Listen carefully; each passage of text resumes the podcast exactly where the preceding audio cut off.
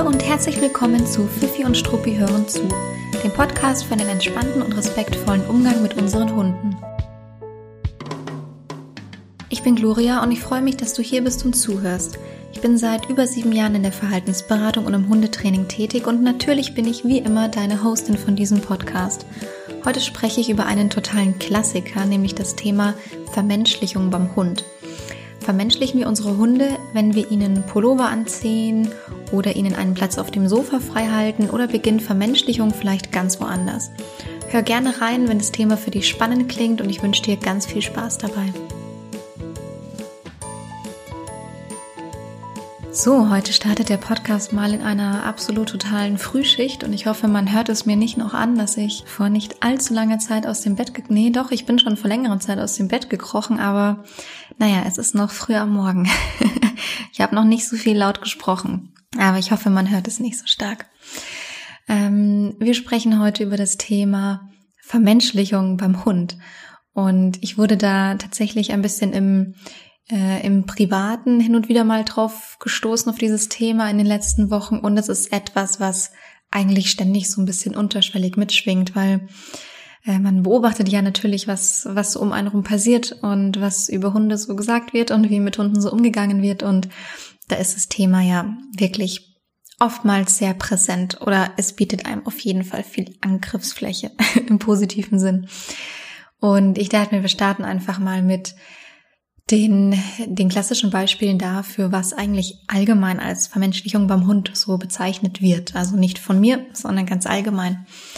Ähm, und das ist sicherlich nicht allumfassend. Also da gibt es sicherlich noch ein paar andere Punkte. Aber die Dinge, die mir so in den Kopf gekommen sind direkt, sind so Dinge wie dem Hund einen Mantel oder ein Jäckchen oder ein Pullover anziehen ähm, mit dem Hund zum Friseur gehen, also äh, Pflegemaßnahmen äh, durchführen, durchführen lassen, die äh, auch denen von Menschen sehr ähnlich kommen oder eben menschliche Begriffe dabei aufgreifen, ja. Pediküre, Maniküre, Friseur gehen, das sind ja Dinge, die wir natürlich auch im menschlichen Umfeld finden. Äh, dann wird hin und wieder auch aufgezählt, dass Hunde sehr menschliche Namen bekommen. Also dass es irgendwie nicht mehr Bello, Luna und Co. ist. Mir fallen jetzt irgendwie gar nicht genug andere Namen, Fifi und Struppi und Bello und so weiter. Ähm, sondern dass es eben auch sehr menschliche Namen sind, ja. Äh, gut, kann ich mir jetzt gar nicht ausschließen. Meine Hündin heißt Emma. Ähm, aber eben solche Dinge, ja, Maximilian, Emma, was hört man noch gern auf den Hundewiesen mittlerweile? Paul, Oscar, Gustav, solche Namen, also so typische menschliche Namen, die wir eben auch unseren Hunden geben. Mm, dann könnte als ein Punkt aufgezeichnet werden, ähm, aufgezeichnet, aufgelistet werden, dass Hunde als vollwertiges Familienmitglied anerkannt werden und eben dann auch so seinen Platz auf Sofa und im Bett haben und sich da so ein bisschen eingliedern wie ein weiterer Mensch, wie ein weiteres Familienmitglied. Sicherlich ist es auch hin und wieder die Tonalität und die Art und Weise, wie man mit dem Hund spricht, also mit dem Hund kommuniziert wird. Und auch da wird gerne was Vermenschlichendes rein interpretiert, wenn man zum Beispiel in ganzen Sätzen spricht oder mit dem Hund so spricht, als ob es irgendwie ein Kind wäre oder, ähm, oder eben, ja, ein Mensch, mit dem man sich unterhält. Und es werden auch viele Begriffe aus der klassischen Menschenwelt übernommen und übertragen. Also ich habe es vorhin schon gesagt beim Hundefriseur, das ist ja auch ein ganz klassischer Begriff. Ähm, aber es gibt ja zum Beispiel auch noch die Huta, also statt der Kita, der Kindertagesstätte, die Huta, die Hundetagesstätte. Und da sieht man natürlich schon ganz klar, woran es angelehnt ist. Und dann, naja, führt es sicherlich oder kann es sicherlich in dieses äh, Image so ein bisschen mit reinspielen, der Vermenschlichung von Hunden. Äh, meine ganz persönliche Meinung dazu ist, dass, äh, naja, man kann über übermäßige Pflegemaßnahmen, vor allem in Kombination mit parfümierten Produkten, wirklich streiten. ähm, aber alles andere klingt für mich eher danach, dass der Hund, dass dem Hund mehr Raum im gemeinsamen Leben eingeräumt wird, als es vielleicht früher, früher, früher der Fall war. Also früher, falls man dieses, diesen früher Vergleich anstellen möchte. Der Hund ist halt mehr Familienmitglied mittlerweile und begleitet einen durchs Leben und den normalen Alltag, ähm, als dass er ein typischer klassischer Arbeitshund ist, der eine bestimmte Aufgabe übernimmt, so wie es vielleicht ist oder war, wenn der Hund einen Hof bewachen sollte, mit zur Jagd gegangen ist und so weiter. Gut, ich meine, es gehen Hunde immer noch mit zur Jagd. Also wir müssen hier wirklich nicht über dieses früher sprechen, aber dieser früher Vergleich wird eben gerne auch oft angestellt, wenn man ähm, sich ein bisschen mit diesem Thema Vermenschlichung bei Hunden auseinandersetzt. Mm, ich mag es sehr, dass Hunde mittlerweile als vollwertige Familienmitglieder angesehen werden und nicht nur als ein Arbeitshund, der eine bestimmte Aufgabe ausfüllen soll und ansonsten eher weniger beachtet wird. Wobei ich damit, wie gesagt, überhaupt nicht sagen will, dass es früher so war oder dass es nur früher so war. Ähm, da wird es natürlich auch die volle Bandbreite gegeben haben damals und die gibt es auch heute noch, wie mit Hunden umgegangen wird und welche, welche, welche Position sie haben im Familienkonstrukt. Aber es ist schon sichtbar, dass sich der Umgang mit Hunden und die Erziehungsweise verändert hat. Ja, wobei auch hier die volle Bandbreite an Methodiken nach wie vor existiert. Ich finde, diese Themen haben für mich gar nicht so viel mit Vermenschlichung zu tun. Ähm, ich finde, dass es eine negative Form der Vermenschlichung an einer anderen Stelle gibt. Ähm, wobei negativ hm, ist jetzt auch ein bisschen Auslegungssache, sagen wir es mal so. Ich finde, da ähm, sind ein paar Risiken und Gefahren versteckt, die, die man da vielleicht beachten sollte. Und zwar interessanterweise fängt es genau an dem Punkt, der Hund soll mich durchs, soll mich durchs Leben und durch meinen Alltag begleiten an. Also es gibt so eine ganz interessante Einstellung, Meinung oder Haltung, dass der Hund ja, im Grunde muss er ja nichts können, der muss auch keine Kunststücke und der muss auch nicht super viele äh, Kommandos und Signale. Der soll halt mitlaufen im Alltag, der soll halt immer mit dabei sein, das wollen wir schon und hm, das sind so die typischen Aussagen, die man da manchmal hört. Also der muss nicht wirklich was können, aber der soll halt überall mit dabei sein. Ähm, das kann halt unterm Strich bedeuten oder bedeutet oftmals unterm Strich, dass der Hund uns überall hin begleiten soll, sehr sehr brav und angepasst. Also er soll uns ins Büro und ins Restaurant oder Café begleiten und sich dort möglichst menschlich, also angepasst und unauffällig verhalten. Teilweise sind Hunde ja sogar beim Friseur oder im Kosmetikstudio dabei und das entspricht natürlich gar nicht den feinen Nasen unserer Hunde und sollen halt in all, an all diesen Steps im, äh, im Alltag so mitlaufen und mit, mit dabei sein.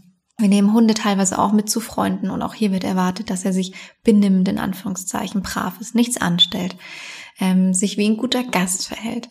Ähm, manchmal soll der Hund auch als Shoppingbegleitung dienen und dann auch wiederum sehr brav vor der Umkleide warten, bis Frauchen, Herrchen fertig sind und es dann irgendwie weiter ins nächste Geschäft geht. Grundsätzlich ist die Erwartungshaltung oft so, dass die Hunde uns leise und unauffällig durch unseren menschlichen Alltag begleiten sollen, sich mit jedem verstehen sollen, sich über alles freuen sollen und eben dabei sein sollen, ohne groß negativ aufzufallen. Und auch auf emotionaler Ebene gibt es oft diese Form der Vermenschlichung.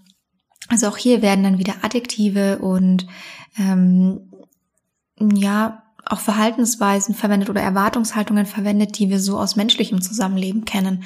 Also der Hund muss, muss, uns lieben und achten, sich eng an uns binden, äh, mit uns kuscheln, wann wir wollen oder der Hund soll es wollen. Ähm, und dann bei Tierschutzhunden gibt es noch einen interessanten Aspekt, weil dann oft noch davon gesprochen wird, dass er sich dankbar verhalten, ähm, verhält oder verhalten äh, müsste. Immerhin habe man ihn ja gerettet. Und das sind alles sehr, sehr menschliche Einstellungen, die wir da auf unseren Hund übertragen. Bei Spaziergängen wird in der Regel erwartet, dass der Hund sich uns anpasst, unserem Weg, unserer Geschwindigkeit, dass er seine Umwelt links liegen lässt für uns, immer ansprechbar für uns ist, sich in unsere, ähm, sich in unser Spaziervorhaben ganz normal einfügt und adäquat verhält. Und, ähm, und ich merke das übrigens auch, ähm, um mal aus meinem eigenen Nähkästchen zu plaudern. Ich merke das auch, wenn ich mit Leuten spazieren gehe, die keine Hundemenschen sind, in Anführungszeichen, dass es halt bewertet und begutachtet wird, wie mein Hund da jetzt mit uns spazieren geht. Und es für die Leute komisch ist, wenn man stehen bleibt, um, um den Hund schnüffeln zu lassen zum Beispiel. Oder wenn man äh, langsamer geht, als man normalerweise gehen würde, weil ich halt einen kleinen, etwas älteren Hund habe, der gerne mal langsamer läuft, ähm, je, nach um, je nach Umgebung. Ähm, also es ist interessant, das wird einem schon manchmal wiedergespiegelt, wie hoch da die Erwartungshaltung ist, da Spaziergänge so ablaufen, wie man sie als Mensch ganz normal durchlaufen würde.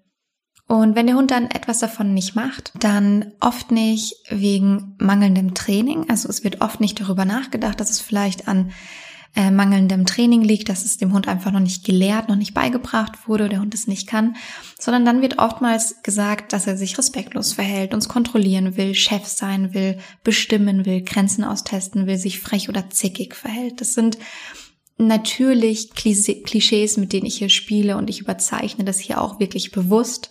Ich glaube, das ist klar und ich glaube, es ist keine Unterstellung an euch, dass ihr das so denkt oder sagt.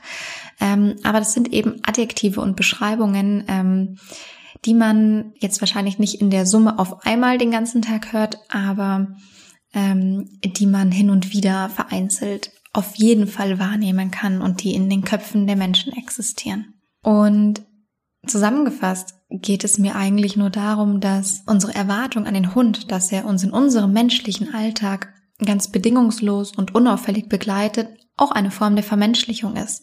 Also wir packen den Hund in unser menschliches Leben und erwarten, dass er sich menschlich verhält. Ähm, und diese Art der Vermenschlichung finde ich teilweise problematischer als dem Hund, wenn er friert, einen Pullover anzuziehen oder ihm einen Platz unter der Bettdecke zu reservieren. Was irgendwie für mich dann gar nicht unbedingt was mit einer Form von Vermenschlichung zu tun hat, die problematisch wäre. Ja, vor allem, wenn man einen Pullover eben auch nur anzieht, wenn der Hund friert. Und dann ist es ehrlicherweise auch unsere Verpflichtung, unserem Hund zu helfen in der Situation. Ich weiß, dass es eine sehr romantische Vorstellung ist, dass der Hund einen durch den normalen Alltag begleitet. Dass man sozusagen nichts mehr alleine machen muss, wenn man es nicht möchte. Dass man einen kleinen oder auch großen Begleiter hat, der einfach immer mit am Start ist. Und ehrlich gesagt kann ich mich da auch nicht ausnehmen, weil meine Hündin ist vor über neun Jahren mit ähnlichen Beweggründen eingezogen und hat mich dann aber irgendwie im Laufe ihres Lebens doch eines Besseren belehrt an so mancher Stelle. Aber zu der Vorstellung, dass man sein Leben miteinander teilt und miteinander lebt, bedeutet natürlich auch, die Bedürfnisse beider Parteien zu berücksichtigen. Das habe ich ja schon immer mal wieder in verschiedenen Podcast-Folgen angesprochen. Es ist übrigens auch gar nicht ausgeschlossen, dass ein Hund sich in so einen menschlichen Alltag problemlos einfügt und in Anführungszeichen mitläuft. Ja, ich mag dieses Wort nicht so gerne. Aber es darf nicht unsere Erwartungshaltung sein. Ähm, es könnte sein, dass es super problemlos läuft, weil der ähm, Charakter und die Bedürfnisse von deinem Hund vielleicht sehr ähnlich sind und sehr passend sind zu deinem Alltag. Aber es kann eben auch unter Umständen sein, dass es da einfach eine Schere gibt, eine Diskrepanz ähm, und dann könnte unter Umständen die ganze Sache mit mehr Trainingsaufwand verbunden sein oder vielleicht auch mit mehr Kompromiss und mit mehr Management. Weil es gibt auch den Punkt, wo ein Hund uns seine Grenzen ganz klar aufzeigt. Und nicht alles geht mit jedem Hund und die Vermenschlichung wäre genau das nicht zu akzeptieren. Und auch wenn ich gar nicht auf diesem Tierschutzhund-Thema immer rumreiten möchte, aber wir haben mittlerweile so, so viele ähm, Hunde aus dem Tierschutz und aus dem Auslandstierschutz ähm, bei uns leben und damit auch viele Hunde, die traumatisiert sind, die sehr schwerwiegende Vorerfahrungen haben, die vielleicht ein Angstthema haben. Und da ist es oftmals umso schwieriger dann zu erwarten, dass die Hunde sich super problemlos in unseren sehr menschlichen Alltag integrieren. Aber auch da gibt es die Ausnahmen, wo die Hunde irgendwie aus dem Transporter aussteigen, sich einmal schütteln und sagen, hey, ähm, können wir jetzt irgendwie unser neues Leben gemeinsam starten und alles total problemlos läuft. Ähm, bei den Themen, egal welche Themen man hat, ähm, hilft es oftmals ganz stark, wenn man sich ganz bewusst die wenn man sich ganz bewusst macht, was die menschliche Interpretation ist und die dann rausnimmt bei einem Problem und es eher auf eine sachliche Ebene stellt. Denn auf emotionaler Ebene agieren wir ganz anders und sind eben, naja, emotional involviert. Und dann sehen wir es nicht mehr durch eine klare Brille. Also um vielleicht mal ein Beispiel zu nennen. Also bei der Hund testet mich oder testet seine Grenzen aus, wenn ich ihm sage, dass er Sitz machen soll und er macht es nicht. Könnte man auch einfach nur sagen, äh, wenn mein Hund einen anderen Hund sieht oder wenn in der Umgebung viel Ablenkung ist, dann kann er sich nicht hinsetzen. Ähm, oder wenn das Gras unter seinem Hintern zu kalt oder zu nass ist. Äh, alles legitime Gründe aus Hundesicht und auch aus Menschensicht, weil wir legen uns ja auch in der Regel nicht in die Pfütze auf der, auf dem Gehsteig.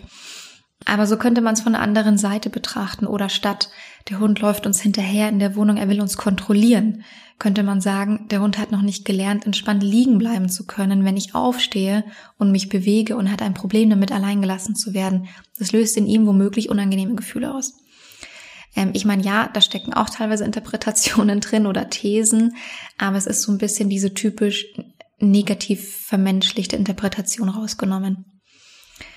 Was, wenn der Hund nicht aus Protest pinkelt, sondern weil er einfach Stress und Angst empfindet? Und ja, Hunde können auch Stress empfinden, wenn es sich für uns Menschen gerade nicht stressig anfühlt oder wenn der Hund für uns Menschen gerade nicht gestresst aussieht, weil wir vielleicht die Feinheiten in der Körpersprache nicht erkennen oder weil der Hund ambivalente ähm, Körpersprache zeigt.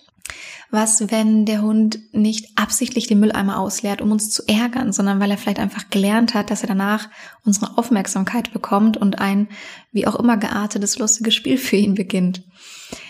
Naja, die Liste könnte man jetzt ewig fortsetzen. Ihr merkt das. Also, was, wenn der Hund vielleicht einfach ein Problem mit gewissen Situationen hat, eine Unsicherheit zeigt, sich bedroht fühlt, Angst hat, obwohl es für uns Menschen in dem Moment nicht nachvollziehbar ist wenn er einfach etwas noch nicht kann, ihn einfach etwas überfordert und man es damit stärker auf eine sachliche Ebene stellt, einfach analysiert und sagt, ach okay, das ist gerade diese Grundsituation, er macht das, wenn das passiert und das ist für mich aber unerwünschtes Verhalten, weil ich möchte gerne eigentlich, dass mein Hund erwünschtes Verhalten XY zeigt. Und dann kann man sich überlegen, wie kann man das erreichen? Ja, kann man die Situation verändern oder kann man das Training anpassen? Aber es ist eher so dieses negative Interpretation einmal rausnehmen, Vermenschlichung oder vermenschlichte Beschreibungen einmal rausnehmen ähm, es sich nochmal durch die Augen der Hunde anschauen ähm, und sich vielleicht überlegen, wie komme was ist hier das Ziel eigentlich, wie komme ich zu dem Ziel und dann auch eben nicht die Erwartungshaltung haben, dass der Hund sich da sofort einfügen muss, weil so ist unser Leben und so ist unser Alltag, sondern so ist eben unser Menschenleben und nicht das Hundeleben. Ich finde es unterm Strich wichtig, sich anzuschauen, an welchen Stellen man von seinem Hund womöglich etwas sehr Vermenschlichtes abverlangt oder ihm etwas sehr Vermenschlichtes vorwirft. Und dann macht es Sinn, es einfach ein bisschen sachlicher und auch durch die Augen unserer Hunde zu betrachten und sich zu überlegen, welche Lösung es dafür nun gibt. Also habe ich schon gesagt, aber nochmal zusammengefasst. Es wird auch ganz gerne gesagt, dass der Hund irgendwie stur ist oder bockig und ähm, ja, bei manchen Dingen ist es auch so witzig, weil da teilweise normale Reflexe bei Hunden dahinter dahinter stehen, ja. Also es gibt auch diesen, diesen Klassiker, dass man irgendwie den Hund an der Leine zieht, weil, oder irgendwie, wie auch immer, am Körper nimmt und in eine Richtung ähm, zieht, weil er dort jetzt hin soll und der Hund sich gegenlehnt, also in die andere Richtung drückt. Und da wird dann oft gesagt, dass es jetzt irgendwie stur oder bockig ist und ähm, der Hund führt das zum Beispiel reflexartig aus. Also es ist wirklich ganz interessant, ähm, was man da manchmal so reininterpretiert, was so sehr, sehr normale hündische Verhaltensweisen sind. Gut, aber ich wiederhole mich und ich verliere mich etwas. Ähm, Im Grunde habe ich schon auf den Punkt gebracht und im Grunde habe ich schon gesagt, es ist super, wenn man mal seine eigene Menschenbrille absetzt und die Hundebrille aufsetzt und alles, was an äh, negative Interpretation auf dem Tisch liegt, einmal zur Seite räumt und sich überlegt, ob das vielleicht eine menschliche Interpretation ist, der man sich da bedient und ähm, sich dann einfach mal erlaubt, die etwas zur Seite zu schieben und sich mal anzugucken, wo der eigene Hund auch seine hündischen Bedürfnisse und sein hündisches Leben wirklich ausleben kann und ob man an anderer Stelle, wo es vielleicht noch Probleme gibt, einen Kompromiss findet oder daran arbeiten kann.